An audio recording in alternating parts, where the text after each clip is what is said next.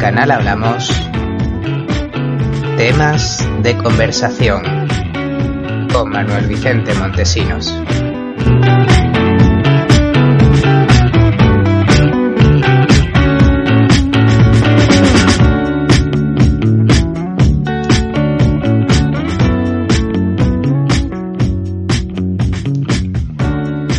La Nutella provoca cáncer. En enero de 2018, muchos medios hicieron eco de este titular. La noticia surgió después de que la empresa Ferrero, la fabricante de Nutella, se pronunciara públicamente a favor de uno de sus ingredientes fundamentales, el aceite de palma.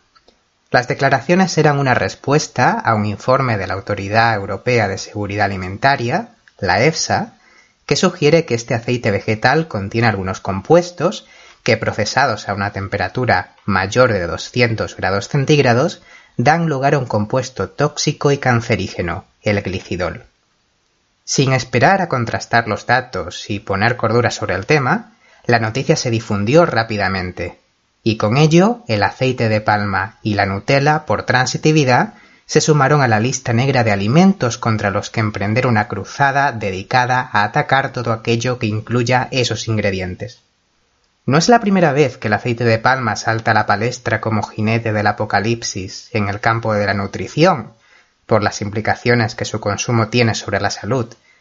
Pero más allá de estas cuestiones, que de alguna manera se nos escapan a los que creemos que sería más propias de ponerlas a debate bajo el conocimiento de un experto, en lugar de someterlas a juicios sensacionalistas que circulan por Internet, cabría preguntarse qué se esconde detrás del negocio de la industria de la palma aceitera, dejando a un lado el juego de en qué posición de la pirámide alimentaria colocar este cultivo tan polémico. El aceite de palma y sus derivados se extraen del fruto de la especie Elaeis guinensis, más conocida como palma aceitera o africana. Tiene su origen en el continente africano, pero a partir de principios del siglo XX se introdujo de forma masiva en el sudeste asiático.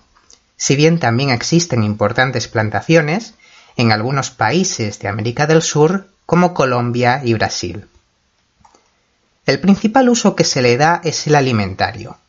Aproximadamente el 34% del consumo global de aceites vegetales le corresponde al aceite de palma.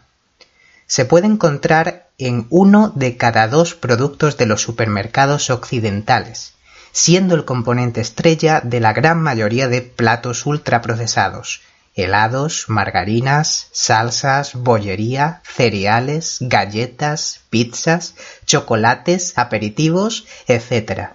Y es uno de los ingredientes más usados por industrias como Unilever, Nestlé, Kellogg's, Ferrero, Starbucks, Burger King, McDonald's o Frigo.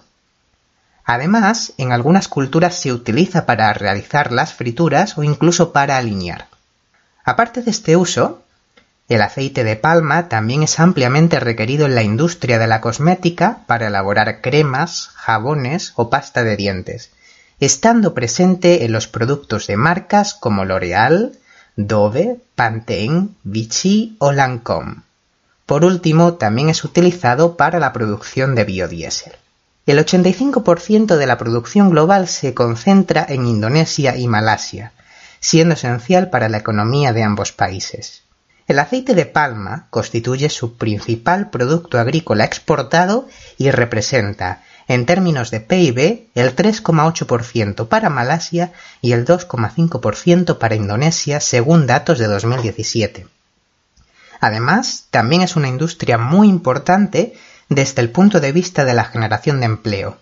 El cómputo total de puestos de trabajo en ambos países se estima en más de 3,5 millones. Por sus características, teniendo su cultivo un rendimiento por hectárea mucho mayor que otras plantas productoras de aceite, y siendo por su textura un sustitutivo mucho más rentable que otros ingredientes, se ha convertido en un producto altamente económico y versátil. De esta manera, se ha ido incrementando cada vez más la demanda de suministros de esta materia prima. Pero para poder mantener el bajo coste de fabricación y distribución, los productores han recurrido a prácticas que implican deforestación, desplazamiento de poblaciones, explotación laboral, violencia y grandes beneficios solo para unos pocos. Este es el gran negocio del aceite de palma. La expansión del cultivo de la palma aceitera se ha ido produciendo en detrimento de bosques de elevado valor ecológico, ya que ambos requieren de las mismas condiciones climáticas. Así, el aceite de palma se ha convertido en un agente activo en la deforestación de bosques tropicales. Los casos más llamativos se dan en Indonesia y Malasia, donde cada año se queman cientos de hectáreas de selva para plantar este cultivo. Según el Programa de Naciones Unidas para el Medio Ambiente, aproximadamente el 70% de las plantaciones de palma en Indonesia y el 50% en Malasia están situadas en áreas que anteriormente eran bosque tropical. Una de las principales consecuencias de este proceso es la pérdida de los ecosistemas, lo que trae consigo la desaparición y amenaza de especies animales. Los orangutanes son la cara más visible de los impactos medioambientales de esta voraz industria. Por poner un ejemplo, según un informe de Naciones Unidas, el orangután de Borneo probablemente se extinga antes de 2080, cuando el 80% de su entorno se haya destruido para ser transformado en plantaciones de aceite de palma. El orangután de Sumatra tampoco lo tiene fácil, al igual que otras especies de esta isla, como el tigre y el elefante o algunas aves de la Amazonia occidental. Pero además, las plantaciones constituyen también una amenaza para el ser humano y su forma de vida. De este modo, debido a la rápida deforestación, aparecen otros daños relacionados con un aumento de la temperatura, una reducción de la productividad agrícola o inundaciones graves. De hecho, el agua es una de las principales preocupaciones de las familias que viven cerca de las plantaciones. Para poder satisfacer la enorme cantidad de agua que necesitan, los cultivos de palma suelen situarse cerca de grandes ríos o lagos. Durante los primeros años de crecimiento de la planta, los productores emplean masivamente distintos tipos de agroquímicos y pesticidas que terminan contaminando las superficies de agua, esencial no solo para la vida acuática, sino también la terrestre que crece en las orillas de los ríos. De esta manera, los campesinos han visto reducidas la cantidad de agua que tienen disponible teniendo que afrontar el nuevo reto diario de desplazarse decenas de kilómetros para poder llevar agua a sus casas o incluso viéndose obligados a abandonar sus viviendas y a tener que buscar nuevos territorios para vivir. La contaminación de las aguas además ha supuesto un incremento de las enfermedades en la piel, renales y digestivas. La industria de la palma aceitera es asimismo perpetradora de serias violaciones de derechos humanos. Según un informe de Amnistía Internacional de 2016, entre los abusos cometidos en grandes plantaciones se incluyen el trabajo forzoso, el trabajo infantil, discriminación por género y prácticas peligrosas para la salud de los trabajadores. La investigación además apunta a algunas multinacionales como Colgate, Nestlé, Kellogg's, Procter Gamble y Unilever como cómplices de estos abusos. Una de las principales situaciones de explotación laboral se deriva de la imposición de cuotas de cosechas diarias a los trabajadores. Estos tienen que cumplir con un número mínimo de kilos, fijado por las empresas de manera arbitraria y sin tener en cuenta lo que pueden recoger un trabajador o la propia capacidad productiva de la plantación. De no cumplir con ello, pueden verse sometidos a reducciones de sus salarios o incluso a despidos forzosos. Por esta razón, muchos niños se ven, de alguna manera, obligados a ayudar a sus padres, llegando algunos a tener que abandonar el colegio. La edad de estos niños se encuentra entre los 8 y los 14 años y trabajan sin equipos de seguridad en plantaciones donde se utilizan pesticidas tóxicos y transportan bolsas de frutos de palma que pueden pesar de 12 a 25 kilos. Junto a los menores, las mujeres son otras de las más afectadas por estas cuotas y a menudo, cuando finalizan su jornada, tienen que acudir a ayudar a sus maridos a pesar de la gran cantidad de efectos químicos de los pesticidas a los que están expuestas. La remuneración por este trabajo se la lleva el marido, como parte de su salario mensual. Además, la cadena de producción de la palma aceitera lleva intrínseca otras grandes desigualdades de género. Las mujeres reciben salarios más bajos que los hombres, son casi siempre contratadas como jornaleras y se encargan normalmente de las labores de mantenimiento. Derivado de ello, sufren más problemas de salud por la continua manipulación de los productos químicos, algo que se agrava por la carencia de material de seguridad. Asimismo, en la mayoría de los casos no tienen un contrato fijo, al contrario que los hombres. Además, según un informe del Movimiento Mundial por los Bosques de 2019, las mujeres también están expuestas a riesgo de violaciones y agresiones sexuales por parte del propio personal de las compañías productoras, quienes abusan de su posición de poder. Estas situaciones no son denunciadas por miedo a las represalias que pueden tener y en última instancia por miedo a perder su trabajo. La producción del aceite de palma se ha convertido en una mina de oro para multitud de negocios agrícolas, fondos de inversión y multinacionales alimentarias.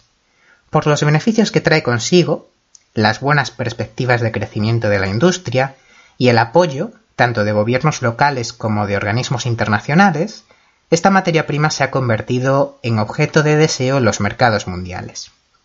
Esto hace que el monocultivo palmero se convierta en un agente de cambio de los modelos de desarrollo de territorios que si bien permanecían independientes de la economía internacional, ahora se ven inmersos en redes globales de valor. Dichos modelos de desarrollo se ven sustituidos por otro, que está copado por unas pocas empresas que acumulan jugosos beneficios. Y ello ocurre en detrimento de las economías campesinas de subsistencia que son calificadas de atrasadas y poco productivas. Es con esta excusa de fomentar el desarrollo de estos territorios con la que se justifica la expansión y penetración en estos territorios de la hoja de palma.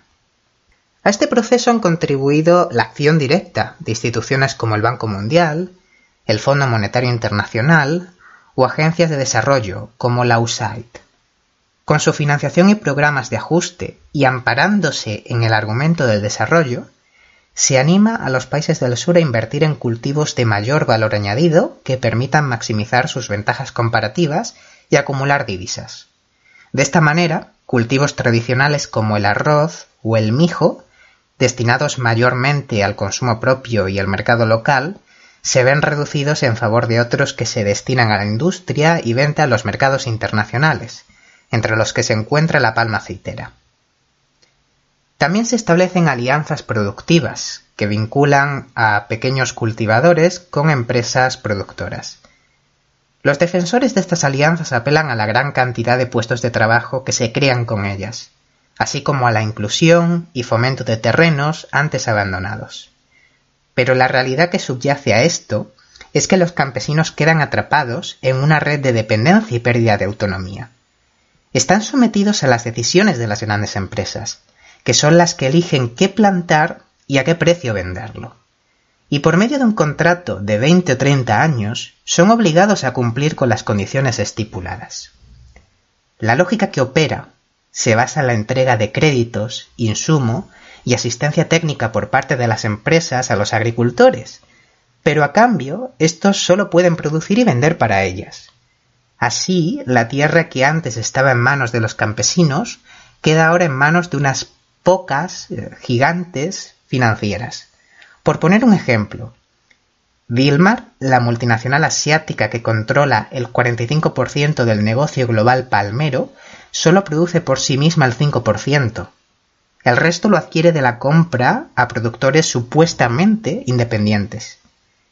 En el caso de que un campesino no quiera participar en esta dinámica, queda aislado, excluido y sin ninguna alternativa de subsistencia, pues el cultivo de hoja de palma ha ocupado la totalidad de su territorio y se ha convertido en la única oportunidad factible de vida. Por todas estas razones han surgido alternativas que más allá del boicot a este producto apuestan por una producción más sostenible del aceite de palma. Con esta premisa nació la Mesa Redonda para el Aceite de Palma Sostenible, por impulso del Fondo Mundial para la Naturaleza. Se trata de una plataforma multilateral en la que participan productores, agentes de compraventa, ONGs, gobiernos, instituciones financieras y algunas grandes marcas de consumo con el objetivo de fijar límites a los abusos cometidos durante la producción de este aceite y recompensar a aquellos que cumplan con una serie de buenas prácticas. Hoy cuenta con unos 3.000 miembros, produce aproximadamente el 17% del total del aceite de palma y se ha convertido en el sello sostenible más extendido que se ha creado para una materia prima. No obstante, las dificultades y los obstáculos siguen siendo amplios, lo que aumenta las críticas hacia esta plataforma. Sigue siendo demasiado lenta en la tramitación de denuncias de comunidades locales, encuentra dificultades en el control de todos sus miembros y las represalias hacia algunas empresas son bastante laxas. Además, solo un 47% del total del aceite que produce esta iniciativa se ha conseguido vender. El sello de sostenibilidad implica que el precio de este aceite sea más elevado que el producido sin ningún tipo de control, y muchos compradores se niegan a pagar la diferencia de precio. Una diferencia que, en definitiva, explica que los grandes productores de aceite de palma sigan teniendo el incentivo de hacerlo bajo principios nada éticos.